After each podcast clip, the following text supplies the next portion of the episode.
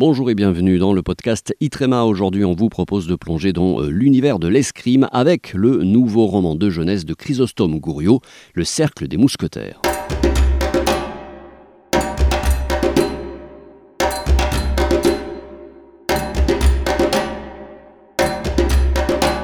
Le Cercle des Mousquetaires est le nouveau roman jeunesse de l'écrivain Chrysostome Gouriot, publié aux éditions Baribal.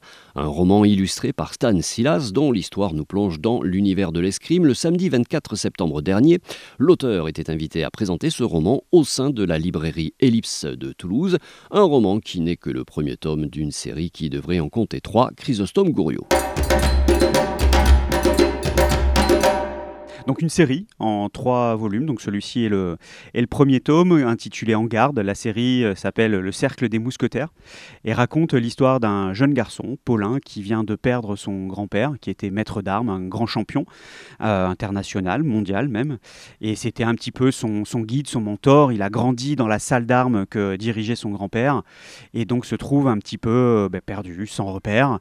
il n'a plus goût à grand-chose, même plus à l'escrime. Et puis arrive dans, euh, dans la salle d'armes un jour une, une, jeune fille de son âge, Anaïta, qui va, euh, avec qui va devenir ami et qui va lui redonner euh, un, petit goût, un petit goût à l'escrime. Et puis en parallèle de ça, il va découvrir que des gens un peu mystérieux fréquentent la salle d'armes de son grand-père euh, pendant la nuit. Qui sont ces gens mystérieux et que veulent-ils? Que cherchent-ils? Alors dans le premier tome, on ne le sait pas. Ça va être justement euh, tout le but de, euh, de l'aventure de, ces, de cette série de romans. Paulin et Anaïta vont se lancer à la, à la recherche, à la découverte de, ce, de cette communauté de gens euh, habillés de cap euh, qui viennent euh, dans la salle d'armes. Donc la salle d'armes s'appelle le Cercle des Mousquetaires, d'où le titre de la, de, la série. Et une salle d'armes qui aurait été fondée par les trois mousquetaires qui étaient quatre. Et donc voilà, il y aurait peut-être un lien avec, avec les, les fondateurs de la salle. Voilà. C'est vrai que dès qu'on dit mousquetaire, ça renvoie tout de suite à, un imaginaire, à, des références littéraires. Ça compter pour vous dans votre jeunesse, cette littérature-là? Oui, oui, évidemment. Évidemment, c'est grâce à ça, euh, ou à cause de ça, je ne sais pas, que j'en suis venu à faire de l'escrime. Je fais de l'escrime depuis que j'ai 6 euh, ou 7 ans. J'ai eu la chance euh, d'avoir un maître d'armes qui était mon professeur de sport à l'école. Il avait créé une petite salle d'armes dans le gymnase de l'école où j'étais scolarisé. Et je me suis initié très tôt, et c'est un sport qui m'a accompagné tout au long de ma vie.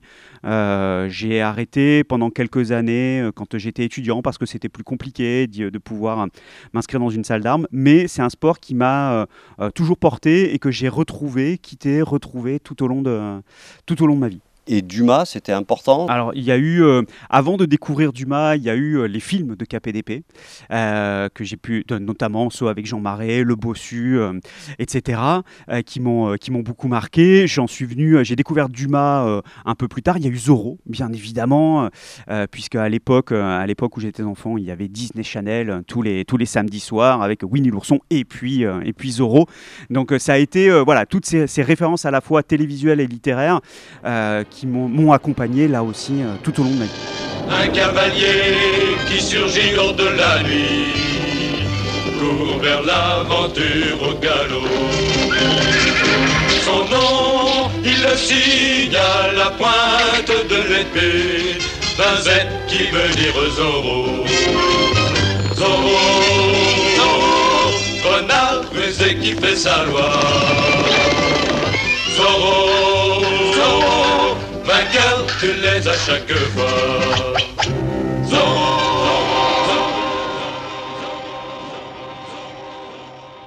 C'est bizarre, ce genre-là a disparu. Comment vous l'expliquez? Je pense que les, les, références ont, évolué. On est moins aujourd'hui dans le style mousquetaire que dans le style pirate. Euh, je pense que euh, Pirates des Caraïbes, par exemple, qui est une des références euh, cinématographiques, qui se rapproche du, style du KPDP, est venu, remplacer, euh, est venu remplacer les mousquetaires. Il y a un côté un peu plus épique, un peu plus rebelle. Euh, le mousquetaire est attaché à, euh, au roi, à une cohorte. Le, pirate est plus libre. Donc je pense que c'est devenu une figure un peu plus, un peu plus prégnante aujourd'hui. Votre histoire se déroule à notre époque. Pourquoi ne pas l'avoir mis à une autre époque? Quand on a commencé à en discuter avec mon éditeur, donc, qui sont les éditions Baribal, le- les éditions proposent en fait plusieurs séries autour de, autour de sport, euh, notamment une série autour du tennis, du, rugby. Donc euh, là, l'escrime, très vite, quand ils m'ont donc, euh, proposé de faire une série, ça a été, euh, ça a été autour de l'escrime. Et on s'est posé la question de savoir si on faisait un récit d'aventure contemporain, de KPDP, euh, voire peut-être un peu plus futuriste. On, a pensé à un moment à des histoires de voyage dans le temps pour découvrir un petit peu toutes les armes qui existaient. Et on s'est dit que pour une question aussi d'identification aux héros, euh, ça pouvait être pas mal de faire quelque chose de très contemporain, d'inscrit dans une salle d'armes pour découvrir l'escrime telle qu'elle se pratique aujourd'hui. Avec bien entendu toutes ces références au, au, au- aux mousquetaires, bien évidemment, à Zorro, euh, qui est aussi euh, sans doute un des, personnages les plus, les plus marquants de l'histoire de- des KPDP.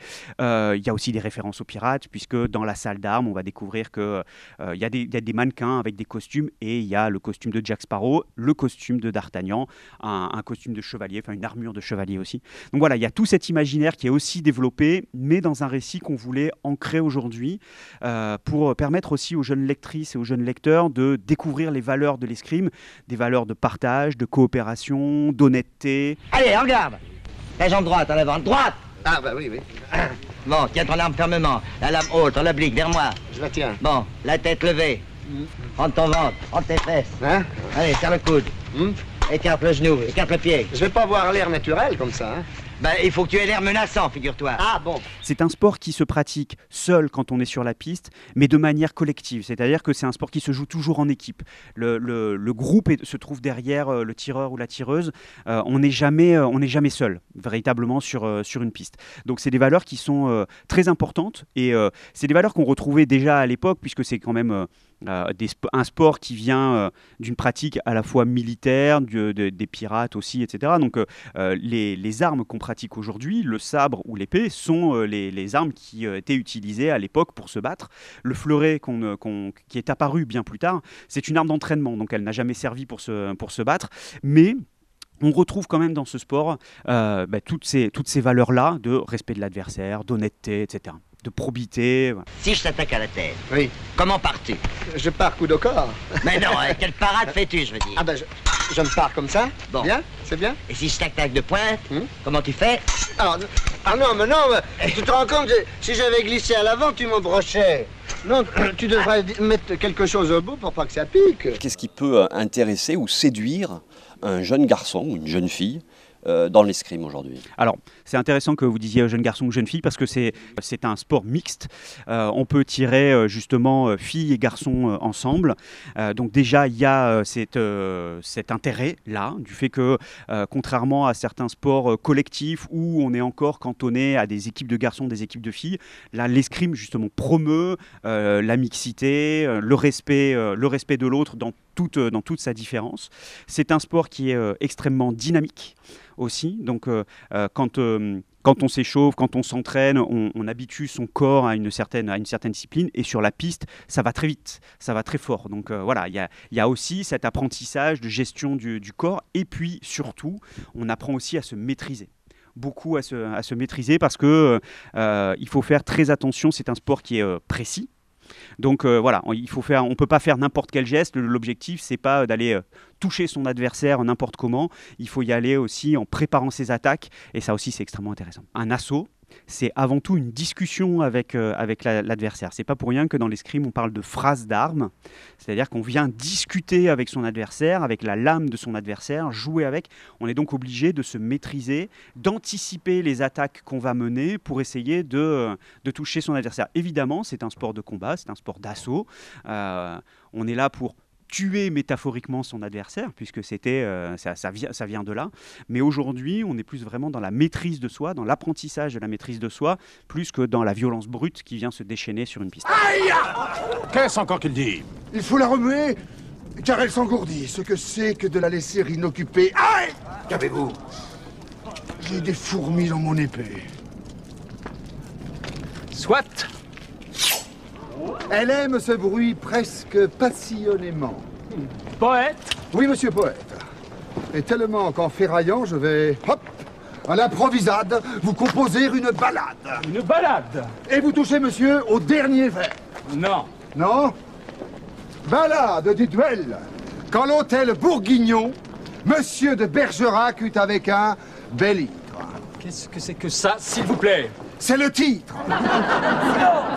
Écoutez Pas de bruit Attendez Je choisis mes rimes. Là, j'y suis. Je jette avec grâce mon feutre. Je fais lentement l'abandon du grand manteau qui me calfeutre. Et je tire mon espadon.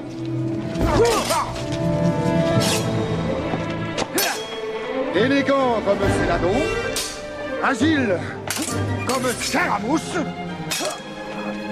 Je vous préviens, cher Myrmidon, qu'à la fin de l'envoi,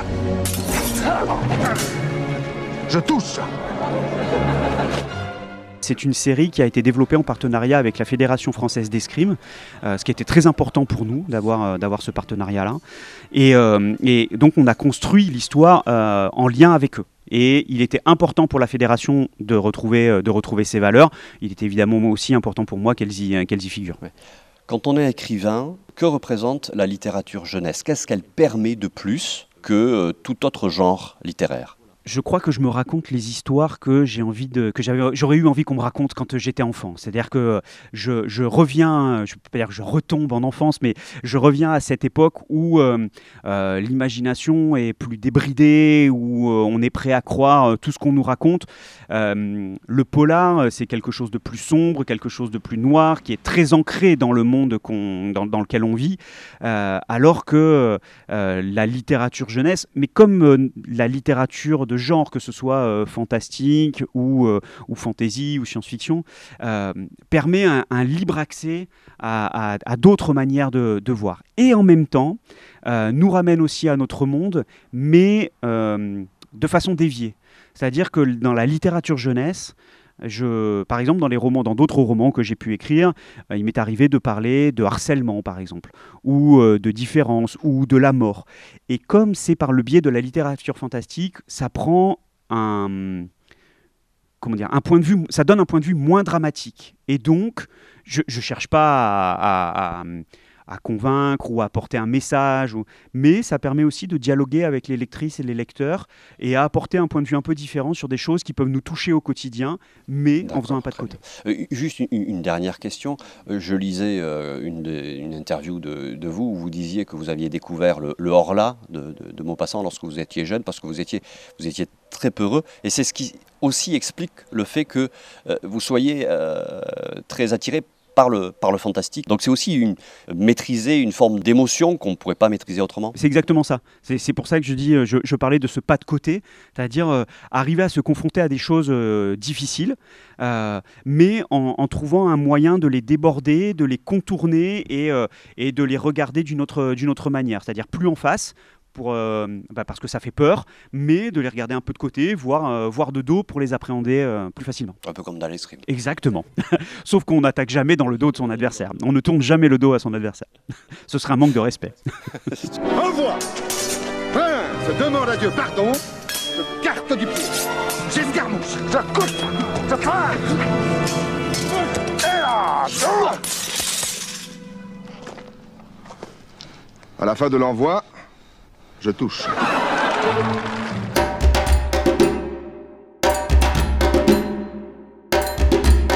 Voilà, c'était Chrysostome Gouriot, auteur du roman de jeunesse Le Cercle des Mousquetaires, publié par les éditions Baribal. Merci beaucoup à la librairie Ellipse à Toulouse.